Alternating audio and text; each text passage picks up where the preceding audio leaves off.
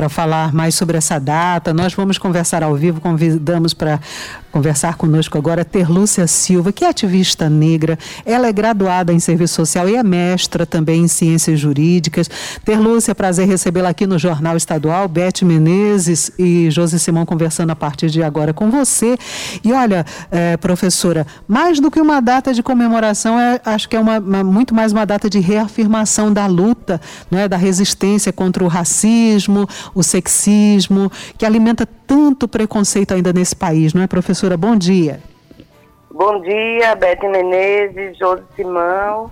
Bom dia a toda a Paraíba que nos, nos escuta né, nesse momento. E sim, hoje é 25 de julho, uma data que é bem emblemática para as mulheres negras, não só da Paraíba, né, não só do Brasil, mas de todo o continente latino-americano. É uma data que faz referência a um marco histórico de luta das mulheres negras desde 1992. Então, esse ano a gente faz 30 anos que a gente definiu o 25 de julho como dia de luta das mulheres negras do continente. E aí, aqui na Paraíba, a gente já realiza há 24 anos essa data, essa mobilização. E aí, mais do que comemoração, é isso que você disse mesmo. Né? É uma data onde a gente visibiliza a luta das mulheres negras, as pautas das mulheres negras, as reivindicações das mulheres negras, mas também a gente faz toda a referência e reverência, né? As mulheres que vieram antes de nós, que uhum. lutaram, que deram sua vida no nosso Brasil, principalmente, é, lembrando desde a colônia, né, em todos os processos de luta das mulheres negras, uhum. e a gente também faz a visibilidade das histórias positivas das mulheres negras, uhum. né, porque nós não temos só história de dor, de sofrimento, a gente também tem uma história né, de muita resistência, e isso a gente faz nas ruas nos dias, no dia de hoje. Uhum.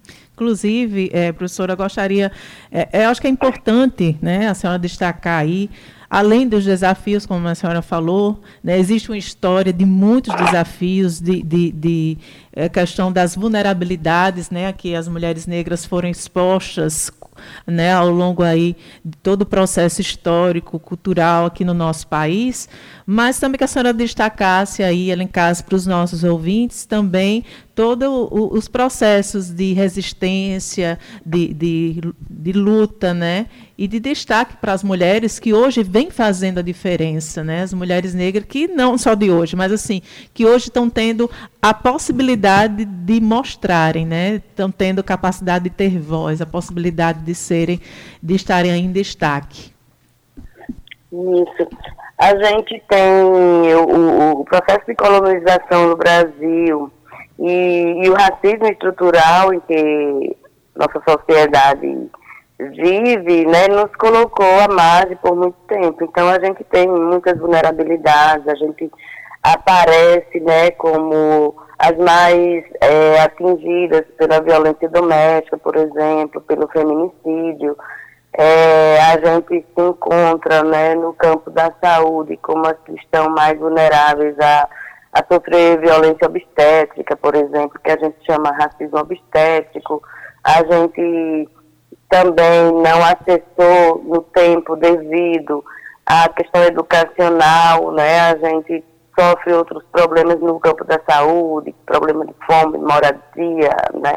E etc. Mas a gente tem, ao passo que a gente teve esse histórico que nos negou, a gente tem esse, esse histórico também que nos afirmou.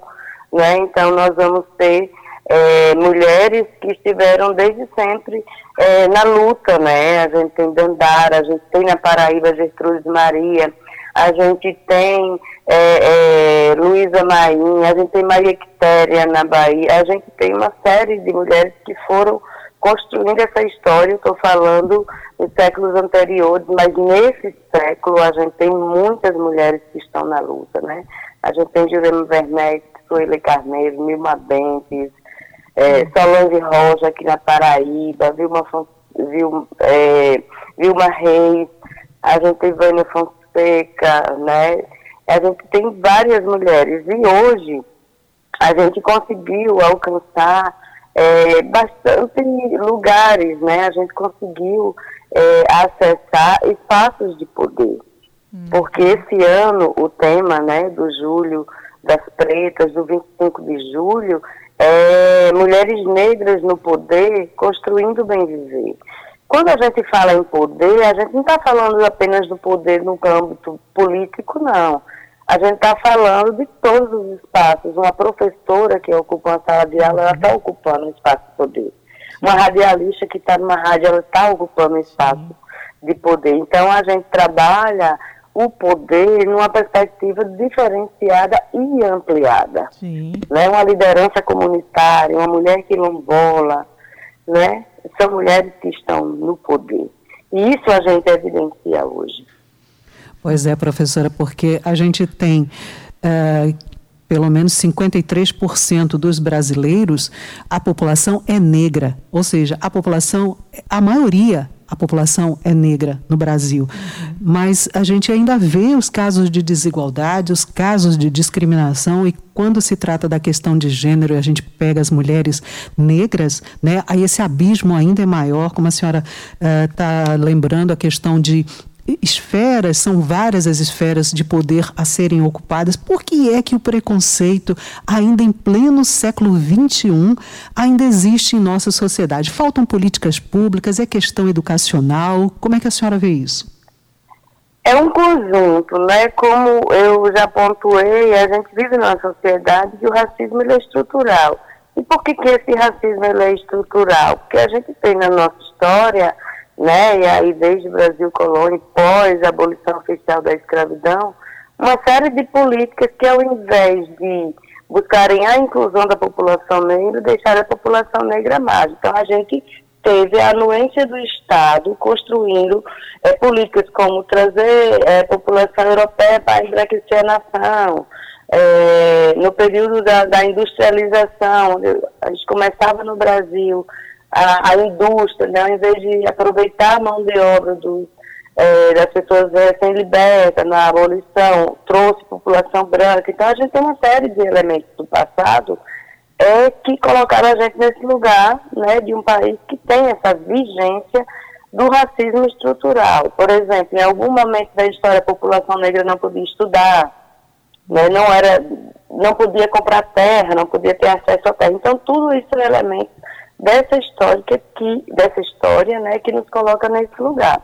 Então existe uma negação muito grande da pessoa negra ainda na sociedade.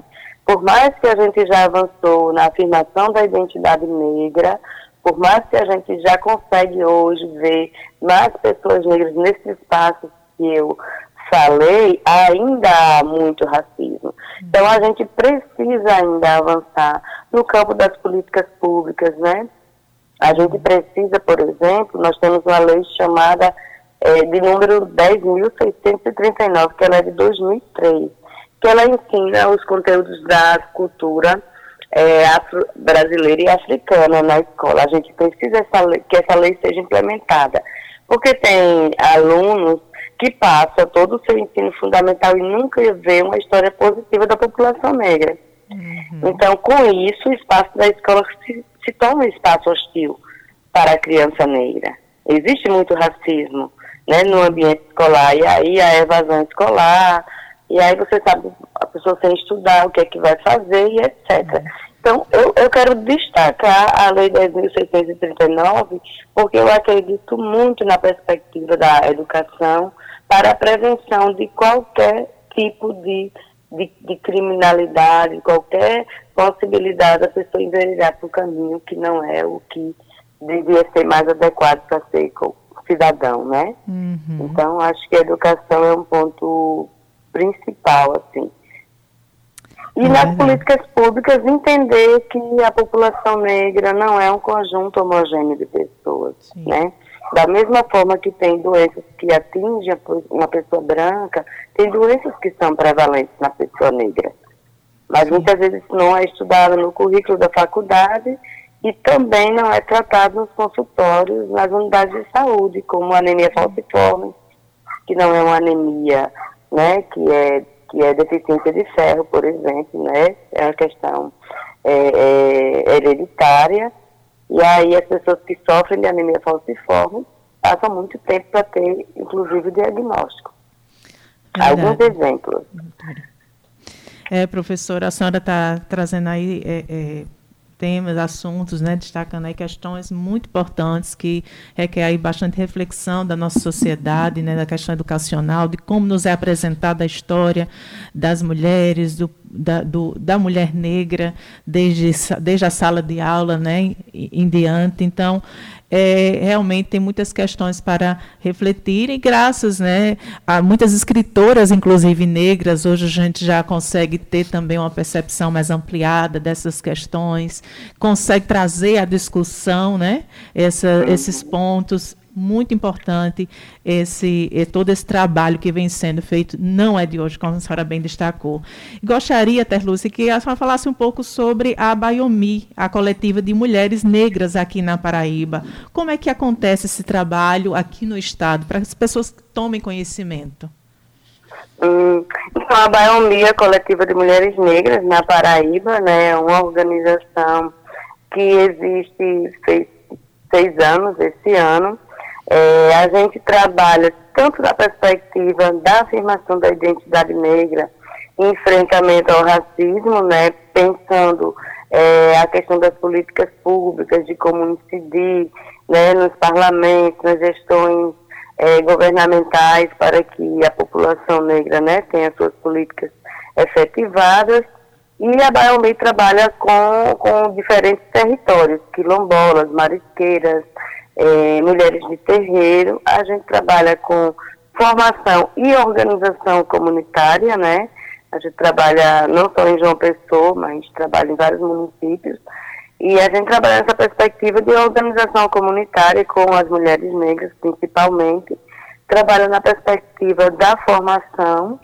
E a gente tem feito um trabalho, e a pandemia trouxe muito isso para a gente, e foi trabalhar nos territórios com é, o suporte material, né, que tão necessário na pandemia e nesses tempos de fome no Brasil, que é a distribuição de cestas básicas hoje e material higiênico e, e, e de limpeza em geral, porque a gente entende que a gente precisa também da nossa contribuição nesse ponto. Mas a gente trabalha na perspectiva da autonomia das mulheres, né? É, pensar é, aquele território como um território de potencialidade. Pensar essas mulheres que a gente trabalha como mulheres que têm é, potencialidade para estar em vários espaços. Né? Então, esse é o trabalho da Baumi e a gente realiza o Buim Dudu, que é um título de reconhecimento às mulheres negras, que tem feito a história de luta né, na Paraíba. A gente está na quarta edição, foi realizado na última sexta-feira, onde a gente reconheceu a trajetória de cinco mulheres negras, quatro daqui da Paraíba e uma com atuação é, nacional. E é isso que a Balme vem fazendo, né, juntamente com o Movimento de Mulheres Negras, com outras organizações, Estado, organizações mistas, a gente tem cada vez mais é, trabalhado nessa perspectiva de dizer, olha, o racismo existe, mas a gente precisa é, superá-lo, né? Ele, ele é um problema que não é só nosso, da população negra, ele é um problema da sociedade. E aí a gente precisa enfrentá-lo com todas as, as os segmentos e agrupamentos que existem no nosso estado. Pois é, né, professora? Lutar contra o preconceito, contra o racismo, contra a opressão, é lutar contra todas as desigualdades sociais, é contra a violência também, como a senhora colocava, né? As mulheres pretas, elas uh, são muito agredidas por violência doméstica, por feminicídio, por uh, opressões e falta de poder, seja no mercado de trabalho também. Hoje nós teremos alguma eh, algum evento para marcar essa data? Onde é que vai ser? Sim, nós temos, inclusive a gente está fazendo uma ação que é uma ação conjunta com todos os estados do Nordeste, né? Então a gente definiu que hoje, após dois anos, a gente faria um ato é, presencial. E a gente, como a gente tem essa perspectiva do trabalho nos territórios, a gente está realizando hoje o cortejo das mulheres negras e vai ser na comunidade Aratu, a partir das 14 horas. Então, a gente não vai chegar com é, nada pronto, a gente vem construindo com as mulheres né, do Clube de Mães, da comunidade do Aratu, a gente já vem um tempo né, construindo esse momento, que é o momento da gente fazer isso né, nos territórios, dar visibilidade à luta das mulheres negras, evidenciar toda a potência e a força que tem naquele território e também fazer a denúncia né, desse racismo que tenta nos matar cotidianamente. Então, é, 14 horas na comunidade do Aratu, uhum. é, nós estaremos no cortejo das mulheres negras. Ótimo. É, professora Tertúlia, muito obrigada aí pela sua participação aqui no Jornal Estadual de hoje.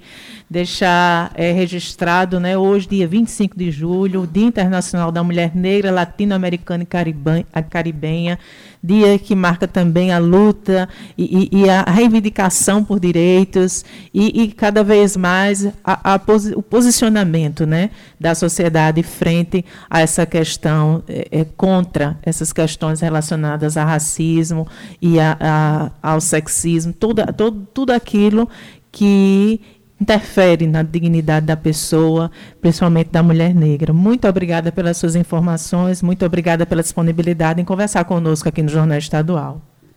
Eu que agradeço e vamos juntos. Acho que espaços como esse são fundamentais para a gente fortalecer essa luta contra o racismo. Muito obrigada e um bom dia a todos.